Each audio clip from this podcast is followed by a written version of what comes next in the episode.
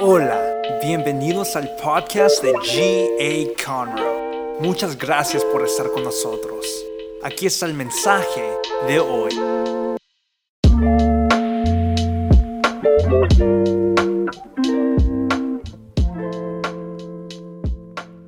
digno de alabar.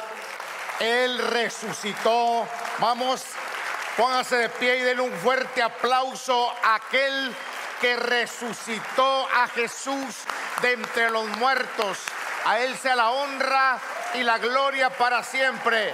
Hermanos, amigos, Jesús ha resucitado. Aleluya.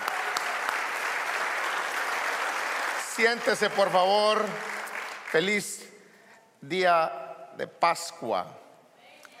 Este es un, este es un buen, buen día.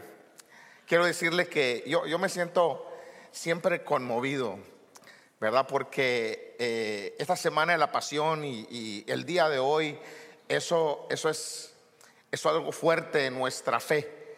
Eso es prácticamente eh, la base de nuestra fe en, en nuestro Señor Jesucristo. Y yo quisiera que por favor hoy pusiera toda la atención del mundo porque traigo, un mensaje muy, muy, muy especial. Si usted, no sé si quizá hay aquí personas que vienen por primera vez, bueno, si eres tú, queremos que te sientas bienvenido, queremos que te sientas en casa aquí en Gracia Abundante. Bienvenidos. Voy a compartirles mi versículo favorito del día de resurrección y está en Romanos, se encuentra en Romanos capítulo 8, versículos, versículo 11. Dice, el Espíritu de Dios, quien levantó a Jesús de los muertos, ponga atención, vive en ustedes.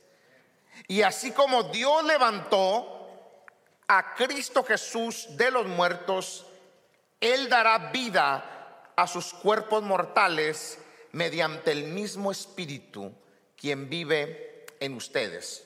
Mire, en este versículo dice que así como Dios le dio vida a Jesús, Él también puede dar vida a cada área de tu vida que posiblemente está muerta.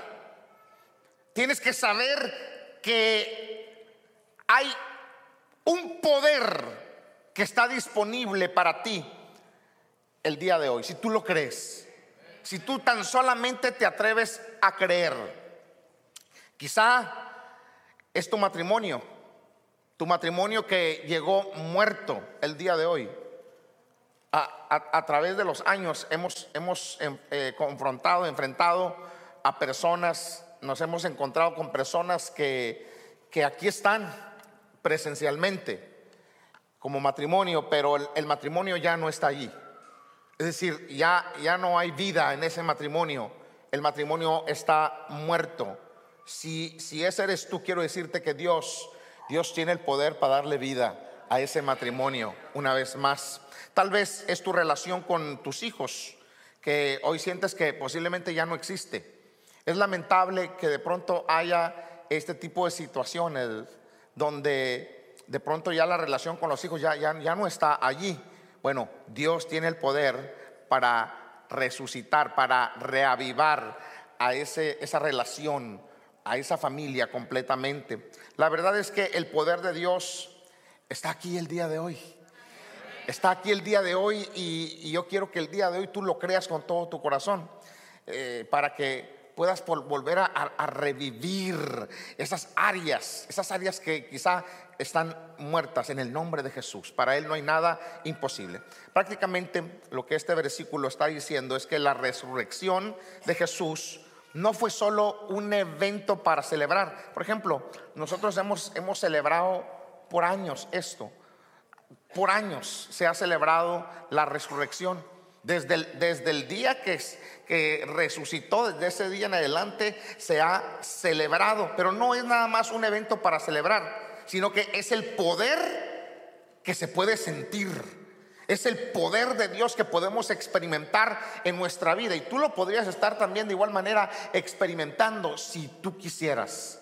Si tan solamente tú quisieras. Pero claro, e, es, como todo. Es como todo. Hay un requisito. Hay un requisito para ello. Y esto es una palabra que se encuentra en toda la Biblia.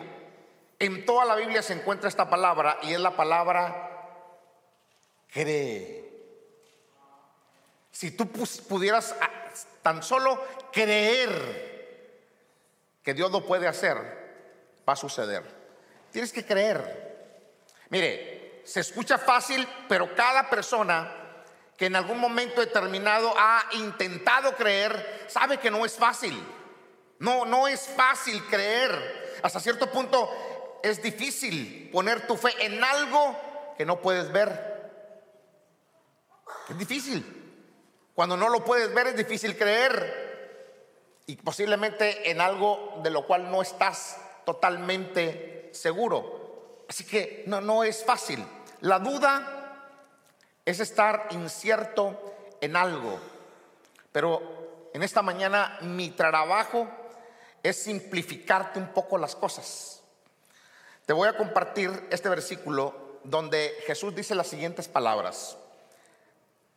Juan capítulo 11 versículos del 25 al 26 dice, entonces Jesús le dijo, yo soy la resurrección y la vida. El que cree en mí vivirá, aunque muera. Y todo el que vive y cree en mí no morirá jamás. ¿Crees?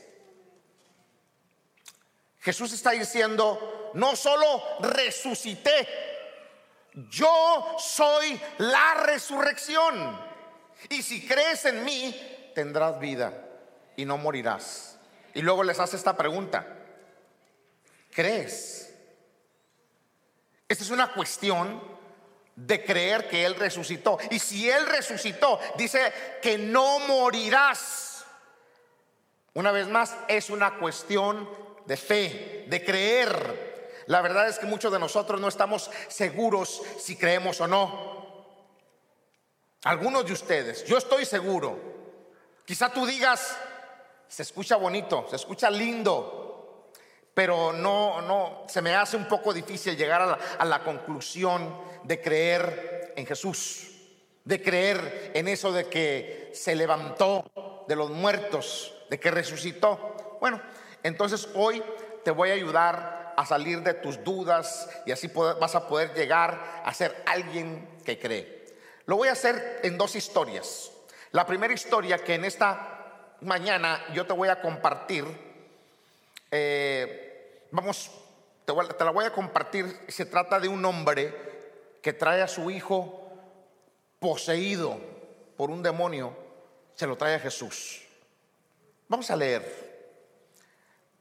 Marcos 19 del, 19 del 17 al 24 dice, Maestro, respondió un hombre de entre la multitud, te he traído a mi hijo, pues está poseído por un espíritu que le ha quitado el habla. Cada vez que se apodera de él, lo derriba, echa espumarajos, cruje los dientes y se queda rígido les pedí a tus discípulos que lo expulsaran, que expulsaran al espíritu, pero no lo lograron. Hasta este momento, los discípulos de Jesús habían tenido un gran éxito en orar por los enfermos y los enfermos se sanaban. Pero también habían tenido gran éxito en expulsar y echar fuera malos espíritus hasta ese momento. Pero en esta ocasión estaban algo confundidos y no sabían la razón, no sabían el por qué no salían los demonios de este muchacho. Y vea lo que Jesús les dice a los discípulos. Ah, generación incrédula, respondió Jesús. ¿Hasta cuándo tendré que estar con ustedes? ¿Hasta cuándo tendré que soportarlos? Tráiganme al muchacho. Así que se lo llevaron. Tan pronto como el muchacho vio a Jesús, el espíritu sacudió de tal modo al muchacho que éste cayó al suelo y comenzó a revolcarse. Véalo, véalo en su, en su mente. Cayó al cielo, empezó a revolcarse echando espumarajos. Yo, yo, yo he visto esa escena en otra ocasión. La he visto en un ataque epiléptico que le dio a un compañero mío de trabajo. Es, es una cosa horrible. Es una cosa horrible aventando espumarajo, tratando de comerse su propia lengua. Una cosa horrible. Pero mire el 21. ¿Cuánto tiempo hace que le pasa esto? Le preguntó Jesús al Padre. El Padre dijo, desde que era niño, 22, muchas veces lo, ha echado al fuego y al agua para matarlo. Si puedes hacer algo, ten compasión de nosotros y ayúdanos. El papá dice algo en el versículo 23 que, que, ahorita se lo voy a, leer. Algo que estoy yo, estoy seguro, estoy convencido que si tú o yo estuviéramos en los zapatos de este papá, pudiéramos entender la desesperación en la que él estaba porque era un padre que tenía que estar lidiando con su hijo todos los días, a cada momento. ¿Usted no le ha pasado que de pronto eh, hay una incertidumbre por algo que está pasando, ya sea en, alguno de tus hijos? Por ejemplo, una calentura. nosotros tenemos tres hijos, sabemos lo que es tener bebés y sabemos, yo muchas veces me dormía con mis hijos con alguno de mis niños para estarlo monitoreando o lo traíamos a la cama para estarlo monitoreando y ya que se le iba por un rato, ¿será que se le va a ir ya? ¿Será que se sanó? Lo llevábamos con el doctor, le dábamos medicamento y con la incertidumbre hasta que sanaba.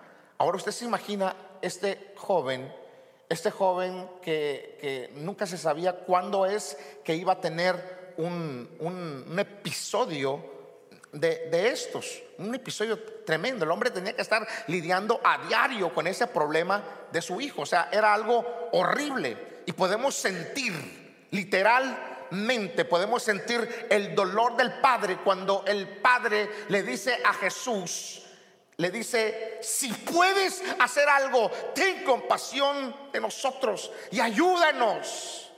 Y mire lo que le responde Jesús. Versículo 23. ¿Cómo que si puedo? ¿Cómo, que si puedo? ¿Cómo, ¿Cómo así? Para el que cree, todo es posible. Yo quisiera saber si en esta mañana hay alguien que cree. No sé qué sea la situación que estés atravesando, que estés pasando, pero la Biblia dice que para el que cree, todo le es posible. Y hay testimonios que nomás estoy viendo algunos de ustedes, y hay testimonios de los que yo me acuerdo, donde Dios hizo un milagro, donde Dios obró en una sanidad con un hijo, con un esposo, con una esposa, en un milagro de salud. Oiga, son muchos los milagros que mi esposa y yo pudiéramos pasar acá y testificarles. Para el que cree todo le es posible. Y me encanta lo que dice el padre del muchacho. Y lo dice con esa pasión, con una pasión tremenda. Cuando Jesús le dice, lo, que, cuando Jesús le dice, ¿cómo que si puedo? Para el que cree, todo le es posible. Y el 24 dice, el hombre dice, sí, creo. Exclamó inmediatamente el padre del muchacho, ayuda en mi poca fe. Ayúdame en mi poca fe. Otra versión dice, ayuda a mi incredulidad. El hombre no dijo, no, no, no creo. No, el hombre dijo, sí, creo, pero ayuda a mi incredulidad porque tengo poca fe. Yo no sé si quizás esta mañana haya personas que tienen poca fe. Pero mire, hay tres cosas que nos impiden creer. Una de ellas es que Muchas veces no creemos que Dios lo puede hacer. ¿Ve? Muchas veces no creemos que Dios lo puede hacer. Hermano, ore por mí. Ok, yo oro por ti. Y saliendo, mañana voy a ver al doctor. Y yo no sé, y oro al pastor, pero mañana voy a ver al médico. O ahorita le voy a hablar a mi abuelita para ver si me recomienda un té de aquellos. ¿Y ¿Por qué? Dudas que Dios pueda hacer el milagro. Y ese es el problema que a veces no creemos que Dios va a hacer el milagro o a veces no creemos que Dios siempre hace lo correcto, porque no, no, todo, no todo el tiempo Dios hace el, milagro. A veces Dios permite que, alguien pase a otra vida, que no lo entendemos y no lo vamos a llegar a entender quizá ahorita, pero un día en la presencia del Señor vamos a llegar a entender por qué es que suceden las cosas. El papá quizá decía, ¿será que, que este hombre puede hacer el milagro? ¿Será que, este hombre puede, no puede ver el problema que estoy teniendo con mi hijo? El papá no tenía una idea que Jesús tenía toda la intención de tocar, de sanar, de liberar a ese muchacho. La otra cosa es que hemos intentado creer, pero aún no ha funcionado. Tal vez ya has intentado ir a la iglesia y no ves un cambio en tu vida y crees que Dios no está interesado, pero quiero decirte en esta mañana que Dios sí está interesado. Dios está interesado en ti. Él te ama. Él, está loco por ti. Él, él quiere ayudarte. Él está en la mejor disposición. Nada más que el diablo trastorna tu mente, te engaña, y ese es el detalle. Que a veces hemos intentado o has intentado creer y no te ha funcionado en el pasado. Y empiezan otra vez esas, dudas. ¿Será que Dios, será que Dios quiera ayudarme? ¿Será que Dios quiere cambiarme? ¿Será que Dios puede hacer un milagro, un milagro en mí? A Dios le importas. Y lo último, la última razón que nos impide creer es que has estado escuchando las dudas y, y la negatividad de otras personas. Te has dejado guiar por personas que no creen. Hay personas, muchos de ustedes posiblemente se exponen, se exponen a personas que son incrédulas, número uno. Personas que todo el tiempo están hablando negativo negativo de Dios, negativo de la iglesia, hablando mal de la iglesia. Son personas que simplemente son negativas. Pero te recuerdo, yo, yo, entiendo que vivimos en una generación de personas incrédulas. Usted tiene que apartarse. Mire, la gente que me conoce saben que, mire, no me traiga chismes. No me traiga chismes porque a mí no me interesan. A mí no me interesan y yo la mayoría de mis mensajes, dése cuenta, no van enfocados. Si, yo hiciera un mensaje, eh, voy a hacer un mensaje en la vida de fulana de tal, en la vida de sutano, voy a hacer, hermano, y, casi, y de pronto me le quedaría mirando, ¿verdad? A fulano o a sutana para, para que, hey, escúchame, el mensaje es para ti. Pero eso sería injusto, ¿verdad? Eh, yo creo, los mensajes que he hecho hasta este momento, nunca los hago pensando, pensando en el pecado de alguno de ustedes. Jamás. No, yo, tengo mi corazón limpio, pero la gente sabe que a mí no me encantan, a mí no me gustan los chismes. Y hay personas que cómo les encantan los chismes, hombres y mujeres, y juntarse con gente negativa.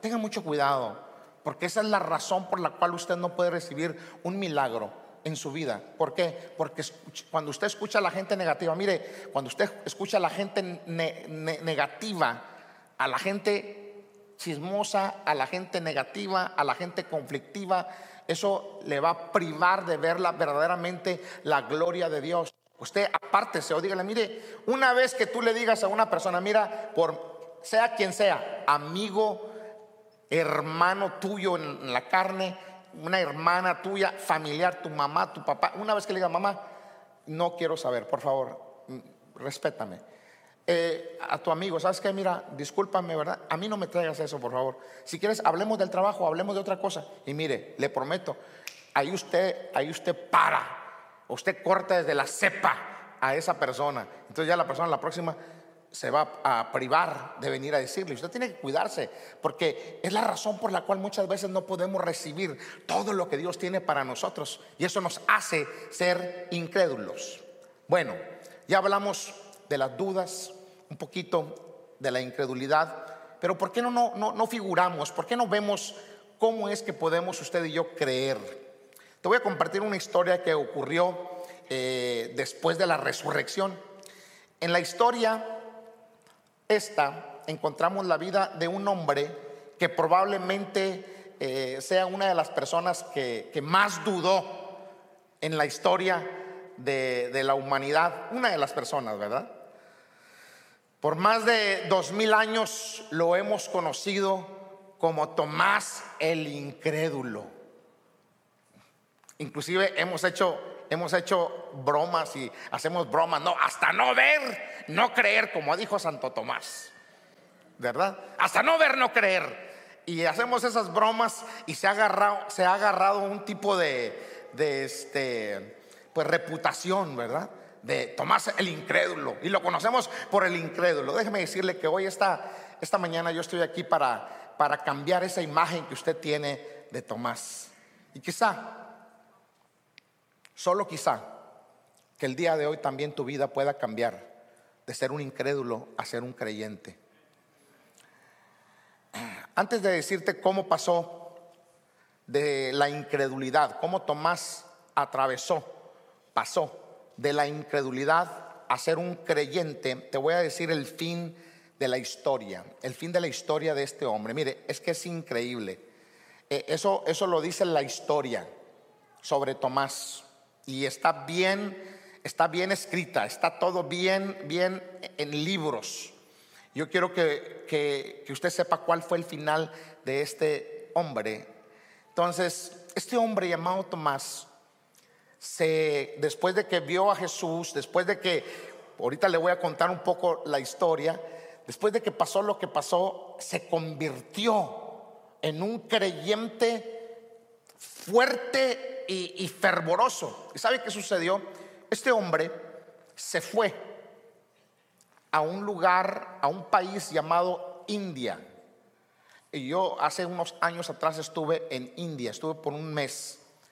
Y, es algo terrible, es el lugar donde más, donde más eh, dioses hay. Dicen que hay más de dos millones de dioses, mucho más de eso. Todo es un Dios para ellos.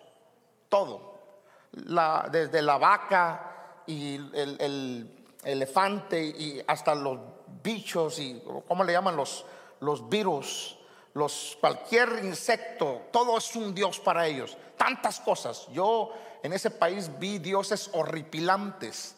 Cuando yo regresé yo traje fotografías y, nada más solo para mencionar, solo por mencionar, un Dios que tenía seis manos, seis manos un Dios eh, pintado, de, pintado de, negro con la lengua de fuera, con una cabeza, con una cabeza en la mano y, un, y un cerdo, un puerco, un marrano tratando de comerse la cabeza y él arriba del cuerpo y la gente venía y se le, se le eh, inclinaba y lo adoraban. Es increíble. Vi literalmente el Dios del, el Dios del, del, miembro viril del hombre. Y yo literalmente tengo fotografías de, de, una mujer llorando con lágrimas y adorando a eso. Bueno, Tomás llegó a ese país y evangelizó a la India. Y el evangelio se esparció por toda la India. Impresionante. Pero fue atrapado, Tomás fue atrapado por gente de otra fe. Y lo amenazaron. Le dijeron, si niegas a Jesús, te damos la vida. Pero Tomás dijo, jamás podría negar al que me ha hecho tanto bien. No puedo negar a Jesús. Agarraron una lanceta, una espada y lo atravesaron y ahí murió. Su tumba se encuentra todavía en la India. Y esta mañana yo compartí en el primer servicio que ahora hay iglesias de miles y miles. Mi hijo era best friend, mejor amigo, mi hijo Jay. Pastor Jay era mejor amigo con, con Benny, Benny, no me acuerdo el nombre, Bisua, algo así. Y, y, ese, nomás el papá de él tiene como 17 mil. Y es la iglesia más pequeña, más o menos. Una de las más, más o menos. Escuche, hay iglesias de 40, 50 mil miembros. Es increíble. Todo por un hombre, Tomás. Continuemos con el mensaje.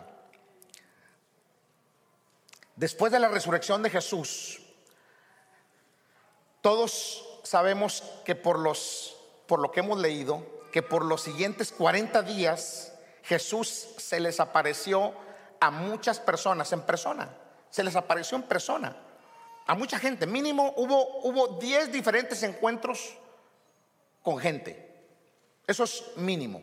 Uno de esos encuentros, en uno de esos encuentros Jesús se les apareció a los discípulos, pero resulta que ese día Tomás no estaba. O sea, estaban todos los discípulos, pero Tomás no estaba. Entonces, leamos qué dice Juan 20 del 24 al 25. Tomás, al que apodaban el gemelo, en otra traducción, el dídimo. ¿Habrá alguien aquí que se llame dídimo? Dídimo González, dídimo García. Ay, ay, ay, qué nombrecito. ¿eh? Y que era uno de los doce. Dice, resulta que no estaba con los discípulos cuando Jesús llegó. Así que los otros discípulos le dijeron, hemos visto al Señor, emocionados. Mientras no vea yo las marcas de los clavos en sus manos y meta mi dedo en las marcas y mi mano en su costado, no creeré. Mire lo que dijo este hombre. No voy a creer. Eso fue lo que dijo. Ahora mire lo que pasa. Una semana después, una semana después, siete días después, en el versículo 26, mismo capítulo 20, una semana más tarde, estaban los discípulos de nuevo en la casa, todos los discípulos, pero esta vez Tomás estaba allí. Ahí estaba Tomás. Aunque las puertas estaban cerradas, Jesús entró. Mire eso, hermano. Jesús entró, pero Jesús, usted lo podía tocar y, lo podía tocar sin problema. Pero Jesús entró porque tenía un cuerpo, un cuerpo diferente, un cuerpo glorificado. Él podía entrar. Usted trata de entrar aquí con las puertas cerradas. Ahí, ahí topa usted, a menos que agarre una piedra y trate de quebrar vidrio.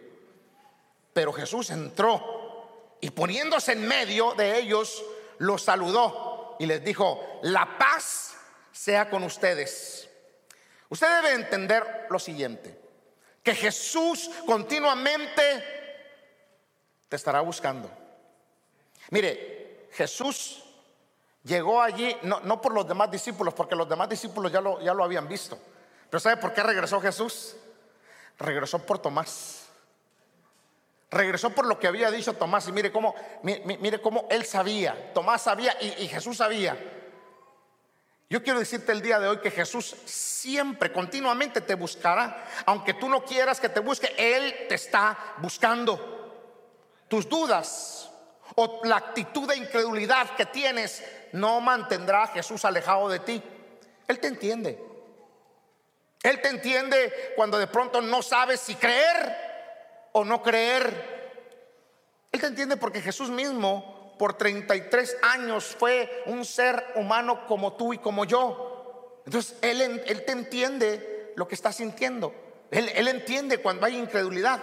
Si en algún momento en tu vida has estado en busca de algo con significancia en tu vida y no lo has encontrado, es muy posible que estás buscando en el lugar equivocado. En el lugar equivocado. Solo Dios, quiero decirte, no importa qué lugar de recreación busques, no importa qué es lo que tú hagas, qué hobbies tengas, nada va a poder darte gozo. Solo Jesús, solo Dios puede dar el gozo y te puede dar una bendición de felicidad que tú no tienes ni una idea. Tu incredulidad nunca mantendrá a Jesús alejado. Mira lo que sucede. Juan 20, 27, ahí vamos. 25, 26, 27, continúa. Dice, luego le dijo a Tomás, mire, llegó, les dijo, pasa a todos. Por eso es importante que cuando usted llegue un lugar, salude hermano. Hay gente que nomás, salude hombre. No sea ranchero hombre, salude, no sea malcriado. Bueno, saludó a todos, pero en el 27 fíjese lo que dice. Luego le dijo a Tomás, pon tu dedo aquí y mira mis manos. Acerca tu mano y métela en mi costado. Mire, esto es lo tremendo. Y no seas incrédulo, sino un hombre de fe. Eso es lo que yo quiero decirle el día de hoy. No sea incrédulo, sea un hombre de fe. Eso hace una gran diferencia para un milagro tremendo en tu vida que no seas incrédulo, que seas un hombre de fe. Ten confianza. Aquí prácticamente Jesús estaba motivando a Tomás a que diera un paso hacia algo que quizá Tomás no, no, no había aceptado o, o quizás Tomás no lo entendía. Los otros sí lo entendían porque los otros ya lo habían visto. Todo lo que toma, todo lo que toma es un paso para descubrir quién es Jesús. Es un paso para descubrir quién es Jesús. Eso es todo lo que toma. Y yo en esta mañana quiero motivarte a que des un paso, un paso de fe, para que conozcas a Jesús. Antes, en la iglesia, no sé de qué secta vengas, de qué religión vengas, no sé cuál es tu background espiritual, pero antes en la iglesia te forzaban con reglas te forzaban con prohibiciones de esto, prohibiciones de aquello. Pero aquí, en gracia abundante, yo quiero que te sientas bienvenido. Y quiero que por favor vengas, aún con todas tus dudas, ven tal y como tú eres. Así gracia abundante, esta casa, esta iglesia te da la bienvenida. Porque no, delo por favor. Porque no se trata de juzgar, no se trata de prohibir, no se trata de poner reglas. Todo se trata de una relación con Jesús. Es una relación con Cristo. Algunos están esperando, muchas veces, esperando a creer antes de buscar. Pero créeme, créame hermano, tienes que buscar antes de creer. Usted tiene que aprender a buscar antes de creer. Y, y por ahí va. Acércate al Señor. Mira, dame un año de tu vida aquí en Gracia Abundante y yo te prometo que Dios va a cambiar tu paradigma, que Dios va a cambiar tu vida de una manera tremenda, de una manera impresionante. Solamente cree a Dios. Vas a encontrar el gozo. El único lugar donde puedes encontrar el gozo es en Dios y en la casa de Dios. En el siguiente versículo es el momento donde Tomás se salvó. Aquí es donde Tomás se salva. Versículo 28. Miren lo que pasa después de que ya leímos, ¿verdad? Lo que dice Tomás. Dios le dice a Tomás, no seas incrédulo, sino un hombre de fe. Y Tomás, cuando vio al Señor, ni siquiera dice la Biblia que, ah, a ver, vení, sí, Señor, a ver, aquí voy a meter. No, ni siquiera dice que metió, ni lo tocó, ni nada. Cuando lo vio, le dijo así, le dijo, Señor mío y Dios mío, exclamó Tomás creyó cuando lo vio. Luego dice, bienaventurados los que no vieron y creyeron. Esto es de fe. Y hay gente que trae un sinnúmero de argumentos, de argumentos sin validez. De argumentos sin validez. Y mire, usted me puede decir mil cosas. Yo, yo de un tiempo para acá, y yo le digo a mi esposa, no discutas. No discutas, porque una persona que está así atravesada no, no la va a cambiar. ¿Saben en qué va a terminar eso? En un dime y te diré, eso va a terminar mal. Si no es que hasta en golpes. Porque hay personas que defienden, aunque estén así, atravesados. Hay personas que defiendan hasta la muerte. Yo de un tiempo para acá yo ya no discuto con la gente. ¿Sabe por qué? Porque esto se trata de fe, de creer. Bienaventurado el que no vio, el que no ve y cree. Usted y yo que conocemos a Jesús somos bienaventurados.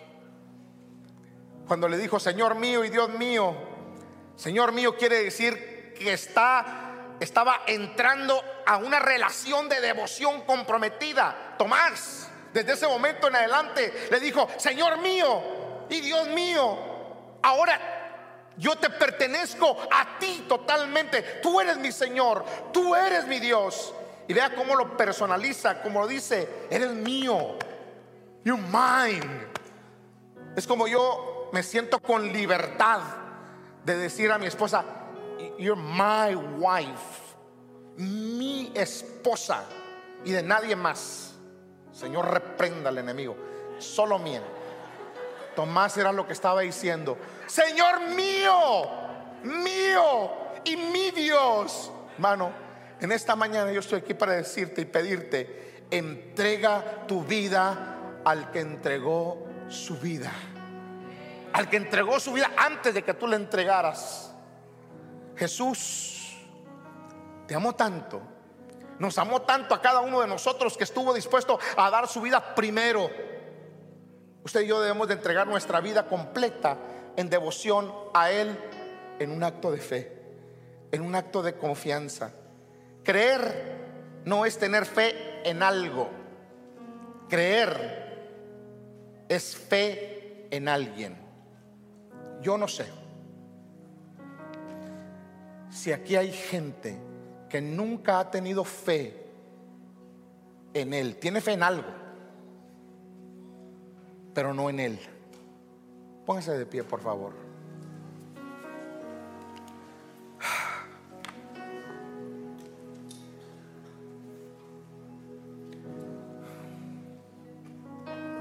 Me siento tan agradecido con Dios. Siento, siento mi salvación. Siento la bendición de Dios. Mire, hermano, yo sé, yo sé lo que es caminar de la mano de Dios agarrado de la mano de Dios. Yo sé lo que es eso.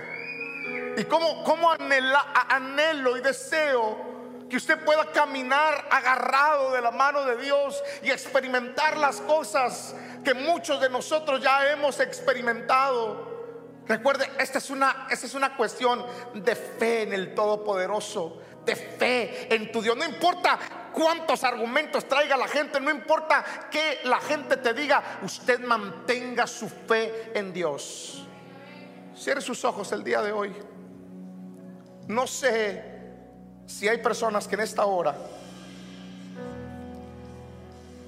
pueden tener fe en Dios. Creen que Dios resucitó a Jesús de entre los muertos. Hoy, este es un buen momento este es un buen momento para, para decirle al Señor, yo creo. Yo creo no nada más en que Cristo murió en la cruz del Calvario por mis pecados, pero creo que resucitó y creo que Jesús está sentado al lado de Dios, a la derecha de Dios, intercediendo por mí en esta hora. Creo que Él puede hacer un milagro el día de hoy en mi vida. Si hay alguien que el día de hoy cree y que el día de hoy, mire, hoy es un día especial. Si usted cree que Dios puede hacer un milagro en su vida el día de hoy, quiero que pase a este altar el día de hoy. Venga, pase, pero pase sin dudar. No dude de pasar. Olvídese el que no pasa. Usted pase y hágase aquí hay lugar. Venga el día de hoy, en este día tan especial, y vamos a honrar la gloria de Dios. Vamos a honrar la gloria de Dios. Vamos a creerle. Venga y dígale, creo, Jesús, yo creo en ti. Creo en que tú tienes el poder para salvar mi vida. Háganse más para acá, hermanos. Háganse más para acá para que pase la gente. En el nombre de Jesús. Padre, gracias Señor. Gracias. Gracias por este grupo de personas que el día de hoy han venido a creer en fe. Padre, creemos. Creemos que tú eres poderoso. Creemos que tú eres grandioso maravilloso. Mire, hay personas, oiga esto que voy a decir, que quizá nunca le han entregado su vida a Jesús. Nunca. Hoy sería un buen momento para que tú, por fe, dijeras, creo, creo Jesús. Te quiero aceptar como mi único y suficiente Salvador. Quiero creer en ti. Quiero creer en tu poder. Quiero creer que puedes salvar mi vida y rescatarme del mal. Si eres tú que nunca has aceptado, el día de hoy quiero que levante su mano. Si es usted que quiere recibir a Jesús, Dios te bendiga. Si es usted que quiere recibirlo, que quiere aceptarlo, quizá por primera vez, quizá lo has aceptado pero no estás seguro, este es un buen momento para decir, yo lo creo. Y esto es algo que tienes que hacer sin pena. Dios te bendiga. Ah, sin pena, sin pena, sin vergüenza. A levantar tu mano y decir, Jesús, yo quiero que salves mi alma. Yo quiero que salves mi vida el día de hoy. Te puedo ver. Aleluya, aleluya. Primero, antes de hacer una oración por un milagro para tu vida, quiero hacer una oración por aquellos que van a recibir a Jesús, que van a aceptar a Jesús como su único y suficiente Salvador. Quiero que, que hoy de todo corazón repitas conmigo estas palabras. Repita conmigo, Señor Jesús, creo, creo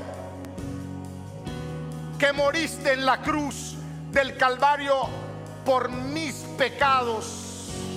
Creo que resucitaste, que Dios te resucitó de entre los muertos. Creo en el milagro de la vida eterna, en el regalo de la vida eterna. Por eso, dígale a Jesús, entra en mi corazón, entra en mi vida y hazme una nueva criatura para la gloria de Dios Padre. Entra en mi corazón. Te pido que anotes mi nombre en el libro de la vida desde este momento y en adelante. Amén. Voy a orar por milagros. Padre, gracias.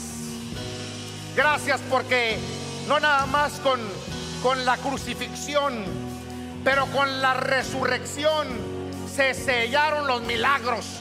Los milagros están vigentes hoy. Y aquí en este recinto hay gente, en este recinto hay gente que necesita un milagro. Hoy yo oro para que el milagro ocurra donde quiera que esté la persona sufriendo algún mal. En el nombre de Jesús, el que resucitó, yo hablo la sanidad, hablo la bendición, hablo el milagro en tu vida. No importa cuál este sea, cualquier milagro que estés necesitando hoy. ¿Habrá alguien que puede creer? ¿Habrá alguien que puede creer que Dios te va a hacer el milagro? Créelo, hoy recíbelo.